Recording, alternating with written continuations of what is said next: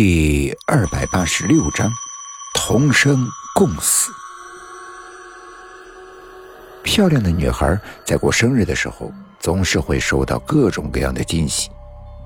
今天是张斌的生日，在众多的礼物当中，他发现了一个没有署名的精致盒子，里面有一个淡紫色的笔筒。哇，真漂亮啊！是谁送的呢？张斌兴奋地带着笔筒回到了宿舍，把笔筒放在了书桌最醒目的位置上。左看右看，张斌又在其中插了几支笔。笔放进去的时候，淡紫色的光更加的耀眼了。这个时候，同宿舍的雷梦回来了。雷梦和往常一样低着头，不爱说话。他是个留级生，似乎总是有点心理阴影，但张斌不介意。他兴奋地把笔筒给雷蒙看，雷蒙的喉咙里突然发出了凄厉的惨叫声，捂着脸冲了出去。这是怎么回事啊？这个时候，从床上探出了一张睡意朦胧的脸。原来宿舍里还有一个人是李小诗。他有个怪毛病，他说话的声音非常难听。不仅仅是沙哑，还像是在呜咽。因此，李小诗不愿意出门，她总是趴在床上睡觉。此时，李小诗用朦胧的眼睛看了看漂亮的笔筒，声音沙哑的说：“雷梦有病吧？一个笔筒而已，大惊小怪。”张斌耸了耸肩膀，然后坐下来写点东西。他从笔筒里抽出了一支笔，放在了嘴里咬了一下。这是张斌经常性的动作。然后张斌写道：“今天。”张斌停住了。这明明是一支蓝色的圆珠笔，为什么写出来的字是红色的？张斌又从笔筒里抽出了一支笔，再写，还是红色的。又一支笔依旧是红色的，血红血红的字布满了雪白的信笺。正当张斌疑惑不解的时候，宿舍的门开了，性格最风风火火的段丽雪冲了进来。段丽雪一眼就看到了张斌桌面上的笔筒，她冲过去一把拿起来说：“哟，真漂亮啊！”啊。但段丽雪的脸色马上由惊喜变成了惊恐。她手一松，笔筒落在了地上，变成了一堆碎片。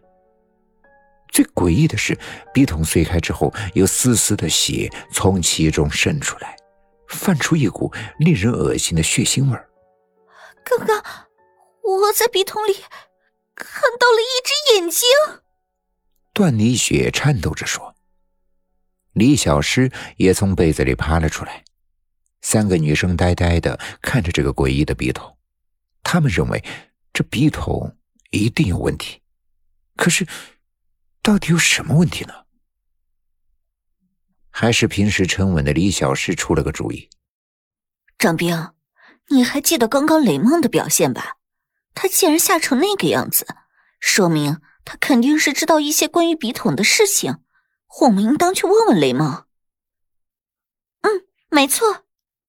段丽雪很赞成李小石的话。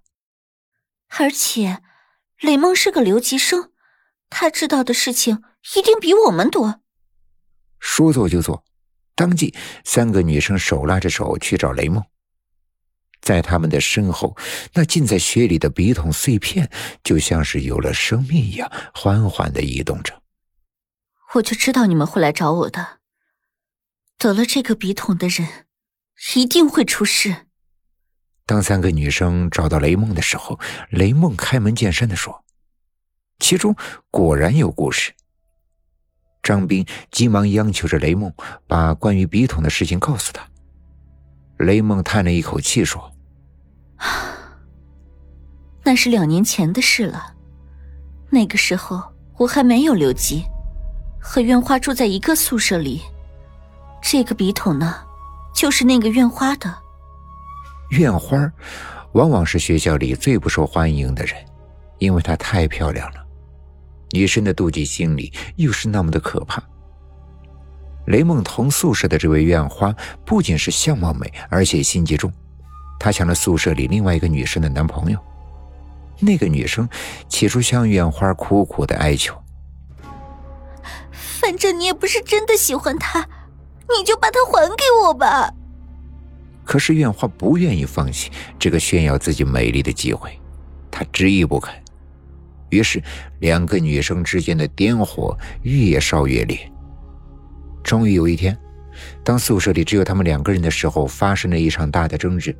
被抢了男友的女生气急败坏，从院花的笔筒里拔出了一支铅笔，锋利的笔尖狠狠地向着院花戳了过去。院花猝不及防，被刺中了胸膛，血流如注。心胸的女生害怕了，她尖叫着跑了出去，却没有打幺二零。